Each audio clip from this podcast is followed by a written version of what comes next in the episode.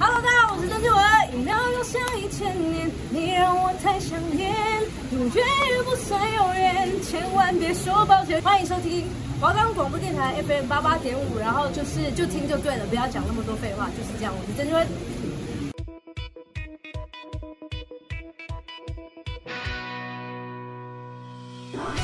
带你领略电影的世界，带你深入导演的心里。让你不止再次爱上经典电影，也让你忍不住想再看一百遍。推荐给你好看的电影，终结你的片荒。我是金奇，我是张俊凯，就让我们开始今天的华冈放映社。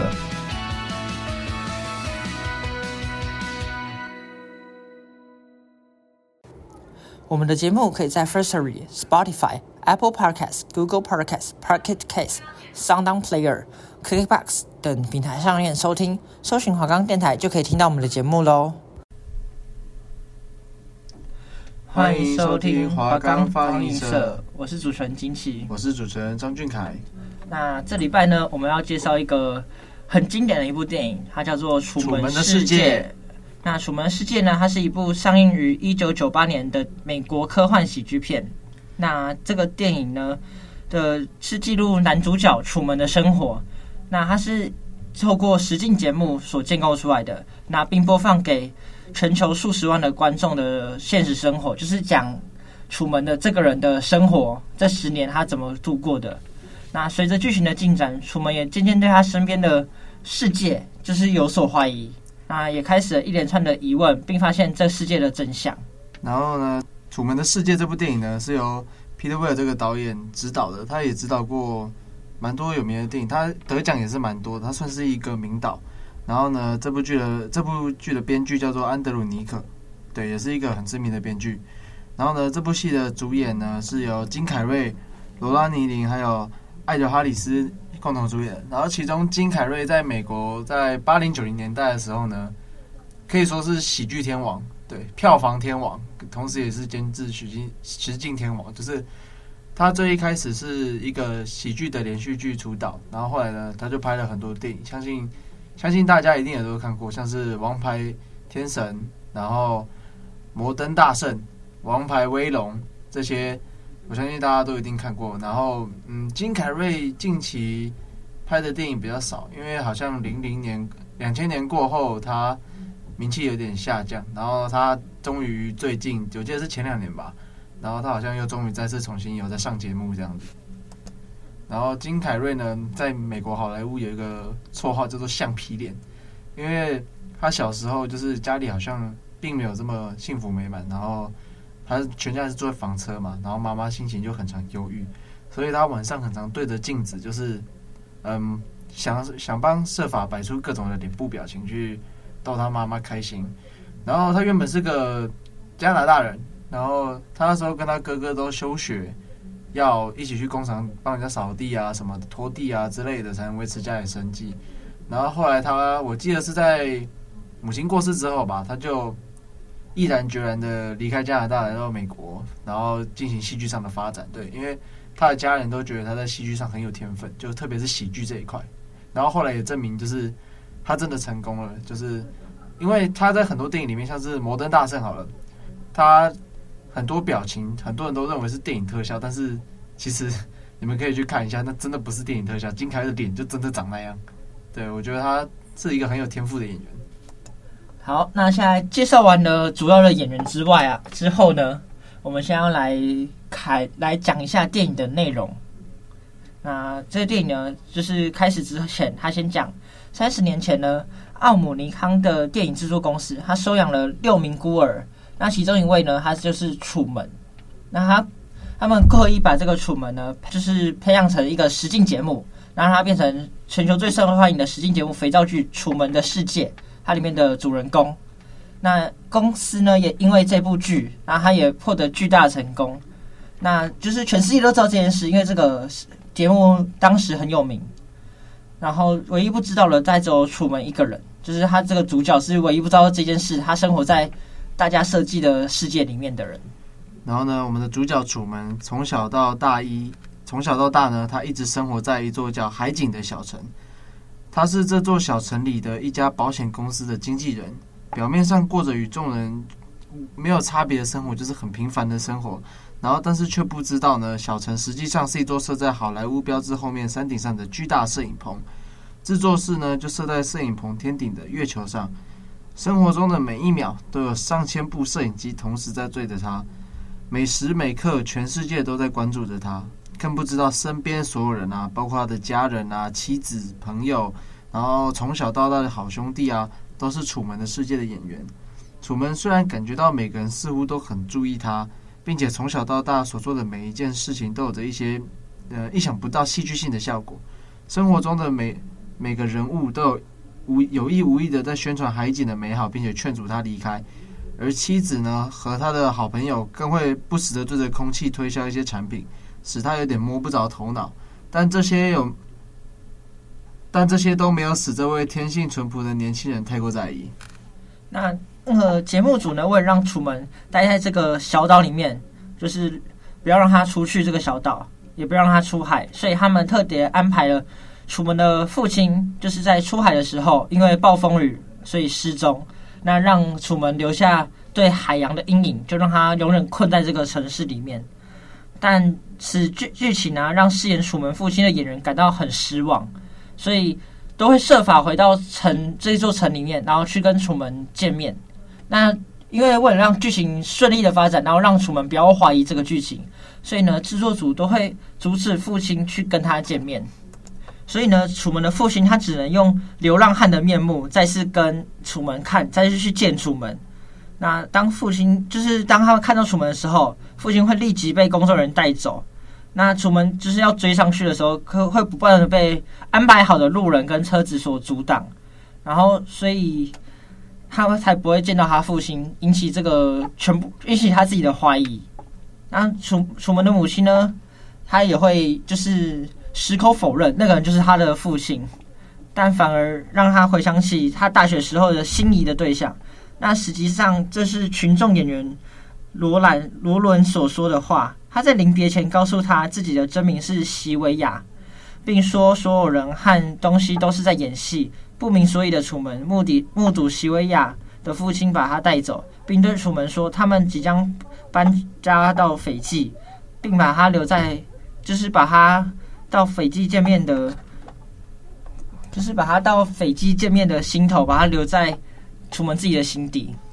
然后呢，心中存疑的楚门啊，开始发觉他家附近路上呢，每天都有相同的人啊、车啊、邻居啊的那些行为都在重复。然后在上班时，车子的收音机广播呢，竟然意外的播出了在追踪楚门的行踪的位置的这些消息。并发现呢，街上的人似乎都是在他出现后呢，才开始真正的在工作。附近一栋大楼的电梯呢，有一次楚门呢就突然冲进那一栋他从未去过的大楼里，然后呢，他跑进那间电梯，发现电梯打开之后，竟然是演员的茶水间。更让他不敢相信的是呢，妻子在与他的结婚照中对着神发誓的时候呢，他是食指和中指是摆的交叉的动作，意思是。这样子发誓呢，才不会就是不是真心的，才不会遭到神的惩罚。然后在他跟踪妻子到工作的医院后呢，他也发现里面的护士还有手术都是假的，因为妻子早上在出门前和他说今天要动截肢手术，但是却发现里面的医生根本就不肯动这个手术，让楚门开始怀疑他所生活的这个世界啊，包括他妻子、朋友啊、母亲等所有人都在骗他，决定不惜一切代价逃出这座虚假的小城。然而，这楚门啊，他低估了低估了克里斯多夫作为制作人和导演还有监制的力量。结果，楚门订购机票啊，或是床位的时候，他就是他就被订的时候，他就被告知他要在一个月后才有机位。那他在试图搭乘巴士，他离开车子的时候，就是离开这座城市的时候，车子居然还会巧合的都会故障，就连与车妻子驾车的。小陈啊，就是他们会遇上塞车啊，因为这都安排好了。他们遇上塞车啊、森林大火啊和核泄漏说的事故。所以楚门在逃走失败之后啊，会妻和妻子吵架，发现妻子啊竟然会对着空气啊推销可可粉。激动之下，他拿刀威胁妻子，并使他失控地脱稿，说出他不专业，并从此他离开剧组。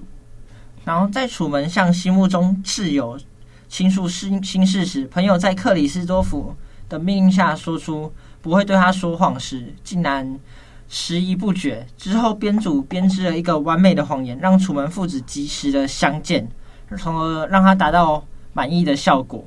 所有的观众都因为这一幕啊。只有真心喜欢楚门的席维亚大为不满，就是所有观众都很喜欢这一幕，并致电克里斯多福，把他玩弄楚门的行为痛骂一顿。然后呢，制作团队的人员原本在打算呢安排另一名女性接替楚门，呃，戏里面的妻子的位置，但他们却不知道，楚门在见到他父亲的那一刻呢，已经克服了他的童年阴影，就是恐水症，并且所有的人都找不到楚门，然后。楚门呢，这时候计划就要瞒着所有人暗中逃走。当天晚上，楚门假装熟睡后逃离家中，并从海上离开这座小镇。克里斯多福发现楚门失踪，马上下令中断直播，并发动所有的演员去找寻他。更在半夜升起太阳，在找到楚门后，又下令制造人工暴风雨加以阻挠。但在楚门的坚持下，为了避免他在观众面前死去，只好停止暴风雨。楚门的帆船呢，圣玛利亚号最后呢，却在撞到一个风景后停下。他发现他眼前的那个美丽的风景和天空，竟然只是摄影棚的墙壁和布景。在楚门打开出口的大门，即将要离开摄影棚的时候，克里斯托弗用扩音器告诉楚门，他是世界上最受欢迎的巨星。外面的世界呢，其实并不会比这个人工的世界真实多少。如果他选择留在小城，就不用面对真实世界的恐惧，也不用去面对外面那些危难。然后他最后呢，还是劝说楚门留在他的世界中。但是呢，楚门却不为所动，留下了他在戏剧里面每天都会做的标志性问候，并且给了观众一个鞠鞠躬之后呢，毅然决然的跨过天空布景的出口，进入真实的世界。这个《楚门的世界》这部电实境节目很受大家欢迎，所以当楚门跨出这个布景的那一刻，所有的观众都在问为楚门的决定欢呼，而一直一直支持他的席维亚也忍不住出门去找他。最后啊，节目因为楚门的离开，所以停播。那观众因为都没有节目可以看了，所以他转而看一下其他的频道。那么电影的内容呢，大概就是这样。相信大家也有一点点的疲倦了。接下来，让我们听一首歌休息一下。等一下，我们马上回来。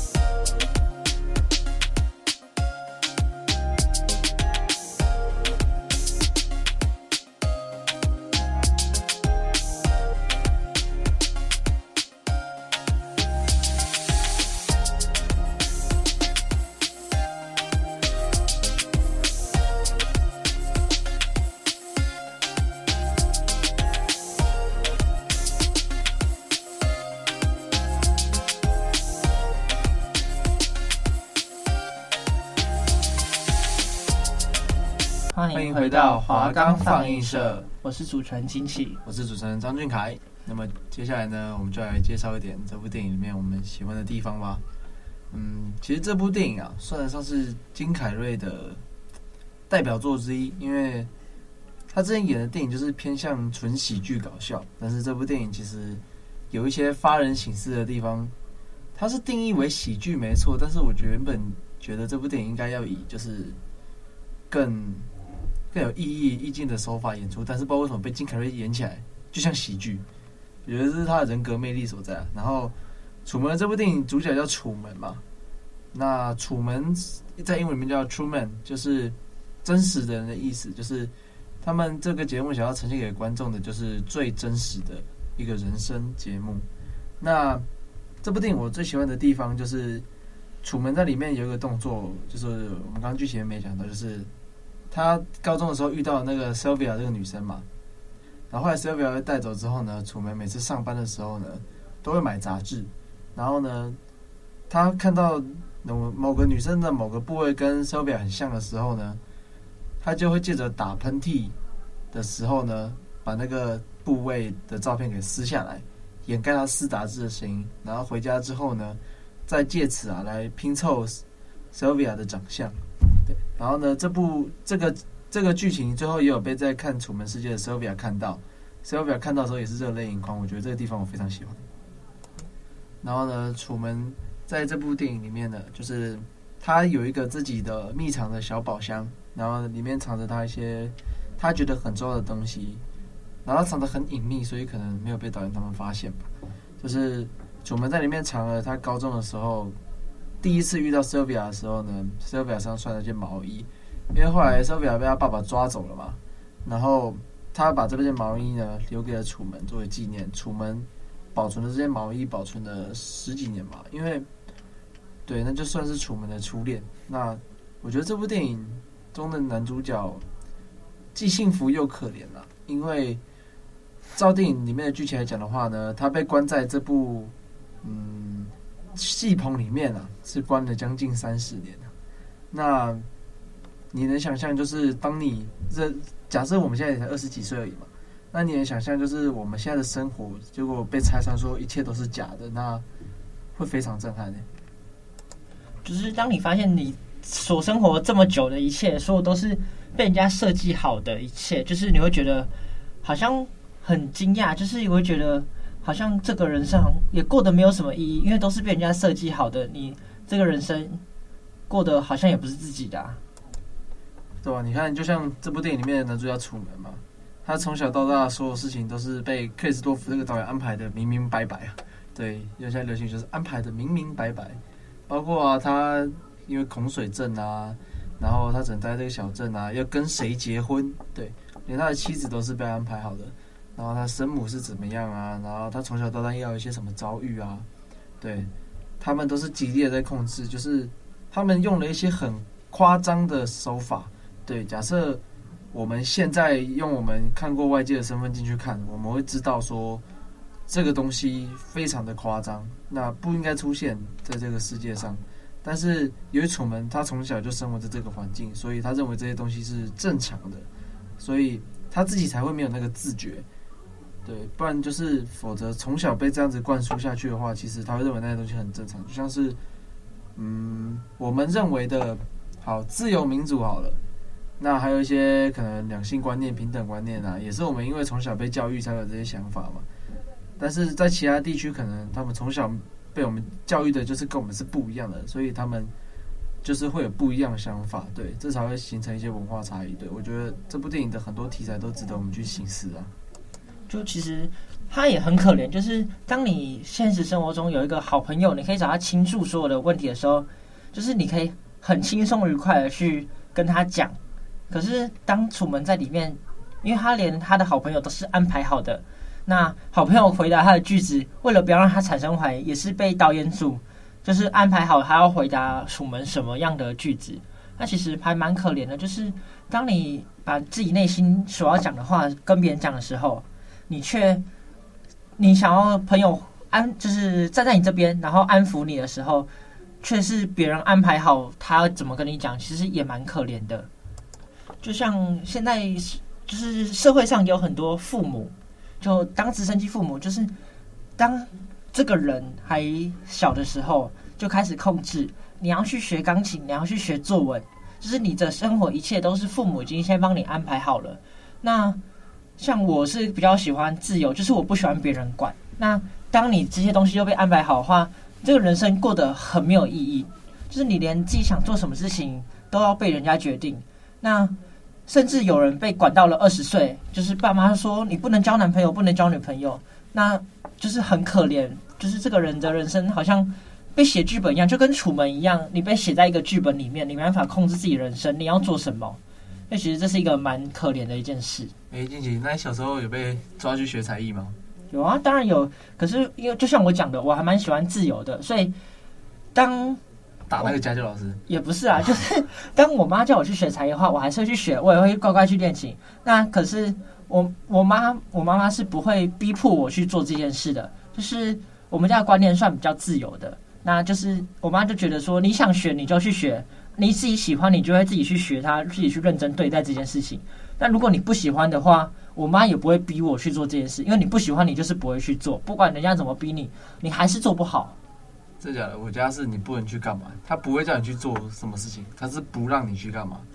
就是，嗯，假设我比较小的时候，我想要出门去哪里啊，或者是想要去学一些什么东西啊，通常回答的答案都是表。因为我家是偏传统家庭吧，他们可能就觉得好好念书就好。当然，这可能也是一种另类的关心啦。对，可是。有的时候会限制我们一些，怎么讲？限制一些可能吧。就是传统儒家思想，就是叫我们要好好学习啊什么的。那当然也有人因为这个思想，所以他得到了很大的成就。那可是对我来说，我觉得比起被控制住，那我还不如就是开开心的生活着，对不对？那。就是我，我也不会去多想我未来要做什么。就是我觉得活在当下其实是最重要的一件事情，因为搞不好你的人生，虽然我比较悲观一点啊，就是虽然搞不好你的人生就到明天而已，那为什么你还不如在今天好好的活着，活在今天，享受当下的时光？那为什么你要去想你二十年后要干嘛？虽然说现在大家很多都叫我们先想规划一下未来要做什么，我当然也是会规划，可是可能就是不会去想那么多，我可能就规划个大方向而已。我不会去想什么细节，我几岁要结婚，几岁要干嘛，几岁要做什么工作什么的。就是我觉得人生是一个很无常的一件事情，像电视上大家都在说人生很无常，那为什么现在的观念还要灌输我们要好好做未来做规划什么的？虽然说规划不是一件坏事啊，但毕竟人生无常，搞不好你明天可能一个意外你就走了，那你不是为人生留下的遗憾？对啊，就是其实。人生规划一直都生涯规划啦，我们讲生涯规划好了，一直都是一个我们从小到大被要求要做的事情嘛。小时候一定被问过嘛，你长大想做什么嘛？对吧？我小时候大家一定会问过，连国小开始就问你说，我小时候还说我要当太空员，后来发现台湾根本没有火箭社，你可以去美国啊！啊好，我还说我要当科学家，我还想说，哎，感觉好像很很厉害这样，东西弄一弄，我变科技新贵，好像很。很强，这样就发现，哎、欸，有在难呢，不是我不努力，哎，是有在难呢。那其实这也关系到点资质问题啦。是是是是，我本人天生愚钝，哎、欸，怎么天生愚钝？我国中那时候智力测验全校第三名啊，我 IQ 极高。那个只有三个人测吧？哎、欸，四个。哦，四个是不是？然后就是后来我想到一些比较实际的人生规划，因为你知道嘛，我家搞政治的，然后我也是。高中那时候吧，我很常跟着我爸，就是到处去跑一些红白场啊什么的。我后来大学那时候跟我妈说我要选举，我想说我毕业之后还是我跟着我爸到处选举。我妈说，你敢去选举，我就打断你的狗腿。所以不止气都会变矮，哎，连选举都会变矮。对啊，连选举都会变矮啊！哎、欸，他打断我的腿，我还要再学那个什么无什么真一样站起来。你要好好站好啊！什么无数真站起来？哎、欸，没有啦，不行啦，不能这样开人家玩笑。不要开这种地狱梗啊！就是不止国小啦，我们国中、高中，大家都叫我们先做生涯规划。那再到了大学，其实老师也班长也找我们去物谈呐，就说：“哎，你未来要干嘛啊？做什么？做什么？”哎，其实我们读新闻系，你也不一定要当记者嘛，你有很多事情可以做，你也可以当公关。公关其实他做的事情跟记者也没有太大的差别，对不对？那其实就是我思想很自由的，就是说。我为什么要去想那么多啊？这样好好活在当下，难道不好吗？对不对？对啊。可是其实，因为在传统家庭认为，就是你对未来有一个目标啊，你才能够去更好的努力啦。这是传统价值认为。因为不然的话，就像以前我国中的时候，我是这样讲自己资优生很不好意思，毕竟本人以前读数理资优班。然后我们老师，我们因为我要说成绩放在那嘛，我们老师叫我考个好一点的学校，读个电机系当个工程师啊。我毅然决然高二给他选文组，老师脸都绿了。然后，对啊，就是这种生涯规划，我觉得是自己啦，因为别人给你的建议终究是别人的嘛。但别人的建议是他人生总结出来的一些东西，可能会对你在某个阶段会有帮助。但是我觉得你喜真正想做什么这种事情，还是要自己来决定。因为当你的什么东西都要别人来决定的时候，你的人生就是你已经失去创造力了。对，就是你在别人决定好的领域里面，你很难有所突破了。啊，不止你是自由生嘛，读一读过数理数理自由班，我国中也读过数理自由班啊。啊，我记得就是那时候有一个人很好的老师，就是他常常对我说：“啊，你很聪明，那你也可以好好读书，我相信你可以继续待数理自由班。”那因为我们数理自由班是有剔除制度的啊，可是我只只读一个学期就被剔除掉，因为我本身很不喜欢念书。那然后数理资优班也有，就是老师都会找一些很成功人士来找你讲话，或是叫我们读一些伟人的传记。那我每次读的时候，我都会觉得说，我怎么可能跟他一样？就是我觉得第一点，他已经做到那个程度了，那我不可能走他一模一样的路。那第二点就是，当他遇到，是每个人路上一定有个贵人，就是有一个机机会让他去成功。啊！可是我怎么可能跟他百分之百一样？就是怎么可能跟他一模一样去成功做这件事情，跟他遇到一样的机会？所以，我其实从小到大，也不是说不屑读伟人传记，就是我会觉得说，就把它当故事读一下而已，不用太在意它的里面的一些内容。对，因为像我就很佩服，就是楚门的勇气啦，因为他在最后导演就刚刚说了嘛，外面的世界是充满险恶的。你不一定在外面的成功可以像你在电影里面一样，你在里面是个明日之星，大家都想看着你。那楚门都毅然决然的走出了那道摄影棚的大门。那其实这就我们跟我们刚刚说的类似吧？别人帮你规划好了一个幸福美满的人生，但是那终究是别人给的。你唯有像楚门一样迈开脚步踏出那个门槛，你才能得到一些自己的东西，自己的人生。像是楚门为什么要离开那道门？他为了追求自己想要的爱情。那我们在我们的人生，是不是也应该为自己做一些选择，跨出我们的那一步，去追求一些我们真正想要的东西？不管是你喜欢的工作啊、人啊，或者是你有兴趣的事物啊，甚至是你要去追求钱，这也不是一个过错。对，就是有时候可以走出你自己的舒适圈，就是别人安排好算是一个幸福的路，但是。不觉得当别人都安排好所有事情的话，你这个人生其实很无趣。那我们有时候其实可以走出自己的舒适圈，做自己想做的事情。那虽然说，如果到最后你想做的事情不是那么的美好，有时候会失败。那但是我会觉得说，至少你自己去尝试过了。就比如说，很多人都说你想当记者吗？我会跟他讲说，其实不一定欸。那我会跟那我会自己跟他讲说。不一定，我不一定会想当记者，但至至少我会去试试看。那如果真的失败了，我没关系，至少我自己知道我是不适合的。